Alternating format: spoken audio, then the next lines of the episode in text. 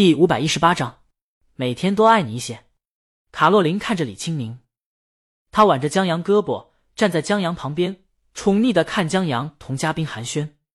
卡洛琳忽然想到了自己，他曾经也喜欢站在那个他身边，看着他意气风发，作为经纪人为他保驾护航。但现在一切都不一样了，江阳身边的人渐渐少下去，就剩下一个中年人，他好像也是谈生意的，把手里的一盒茶叶递给了江阳。江阳在不好意思的推辞，卡洛琳生怕是竞争对手，从座位起来走了过去。你岳父挺喜欢这茶的，送茶的中年人对江阳说：“你尝尝。”江阳又推辞一句：“那怎么好意思呢？”手上收的动作却不慢。李青宁见江阳收了礼物，也利索拍了板：“于叔叔，那明天约个时间，你到我们公司找陈姐商量下合同细节。”好，好。于主编高兴的答应，告辞离开了。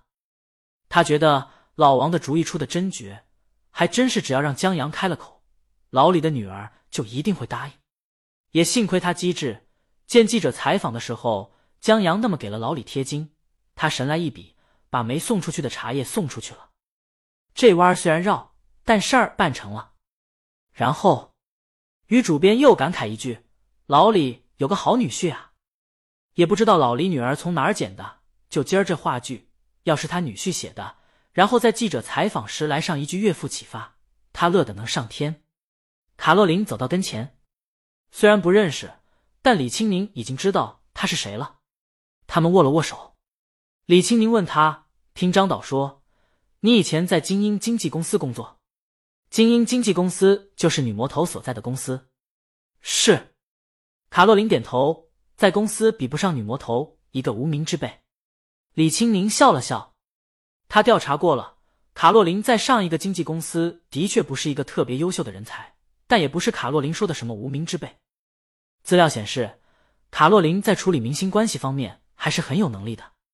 张导也说过。当初他的合拍片有意邀请一个明星参演，但那个明星一直没答应，最后还是卡洛琳帮张导劝说成功的。不过，卡洛琳离开上一家公司，恰恰因为他和明星的关系。李青宁看了调查公司的资料，他跟一个年少成名的明星是恋人，后来成了他的经纪人，俩人分分合合这么多年，狗血电视剧都可以拍四五部了。这次，他们的关系。好像闹得特别僵，卡洛琳在公司待不下去，所以辞职了。是，卡洛琳不得不承认，李青宁挺有魄力的。这才一天的时间，就把他查了个底儿掉。商业调查公司这种跨国加级的业务，得花不少钱吧？李青宁也不再多问他。那海上钢琴师就麻烦你了。啊！卡洛琳瞪大双眼，愣一下，这答应的也太让他猝不及防了。以至于他有一种做梦的感觉。他其实还有很多劝说的话没说出来，譬如他为什么分手，譬如他喜欢故事，他时常把自己的生活当成电影，把挫折当成完美结局的必然之路等等。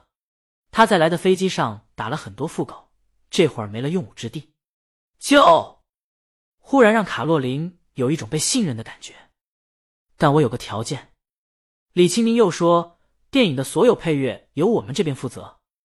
卡洛琳听出来了，这话不是商量，而是合作的前提，没有谈条件的余地。好，他咬牙答应下来。李青宁莞尔一笑：“这话剧不错吧？”卡洛琳点头：“很棒，引人深思。”加油吧！李青宁朝他再握下手。明天工作事件。他不再聊了，因为江阳困得直打哈欠，已经快睁不开眼了。李青宁挽着江阳胳膊出去了。卡洛琳也跟着走出去，站在安静下来的小剧场，看着他们离开。谢谢，他轻轻的说。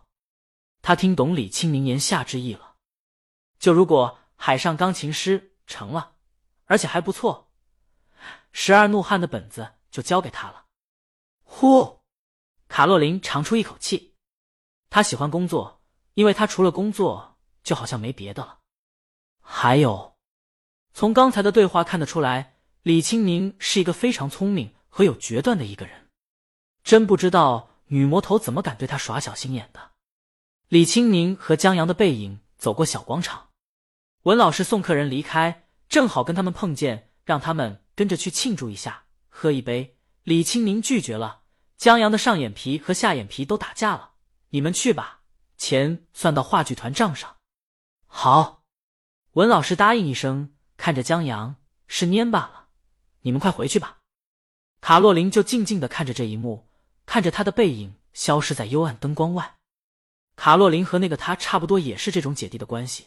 无论作为恋人还是经纪人，都是他在照顾他。他曾期待和他有一个家，有一个孩子，但很可惜。他仰头看了看天空，天上的月亮挺亮的，而且格外圆。江阳刚坐上车，系上安全带，就靠在椅背椅上睡了。这一天的他太累了，李青宁帮他调整了一下靠背，让他睡得更舒服一些，然后启动车子往回家赶。他开得很稳当，在红灯面前停下时，他回头看了看江阳，他睡得很沉。李青宁就这么看着他，待绿灯以后才又开车。他很喜欢现在这样，话剧很成功，明眼人都看得出来，一半功劳在编剧，所以无论演员、导演和观众都祝贺和恭维江阳。就是金艺的郑老师也甘拜下风，李青宁也为他自豪，但。从话剧结束到现在，他才真正感受到，这男人是他的，为他所独有。他可以把他交给他，安心的在车上睡觉。而在别的人车上，江阳从来都是系安全带的同时，手都会下意识的抓着顶棚把手。又开一会儿车，进了小区停车场。李青宁解下安全带，又解开江阳安全带，推了推他：“老公，下车，回家睡觉了。”嗯。江阳睁开惺忪的眼，不想动，搂住李青宁，还想暖暖的再睡一会儿。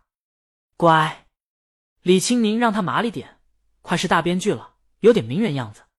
江阳，那我就不当名人了。不等李青宁再说话，就听见粤语：“名是什么，才是什么，是好滋味。但如再生，朝朝每夜，能望见你，那更加的好过。当身边的一切如风，是你让我找到根蒂，不愿离开。”只愿留地。李青宁没再说话，也没再推江阳，静静的听了两遍，直到江阳的手试图摸到翘臀上。李青宁打他一下：“你还有精力啊？别闹，回去了。”好。江阳坐直身子，这一会儿缠绵，他早清醒了。他现在也就动动手，早累了。他们锁了车，上了电梯，回到家以后，麻溜的洗了个澡，江阳就睡了。李青宁不是很累。他敷了一张面膜，拿着手机坐在床上翻阅推推，看话剧的反响。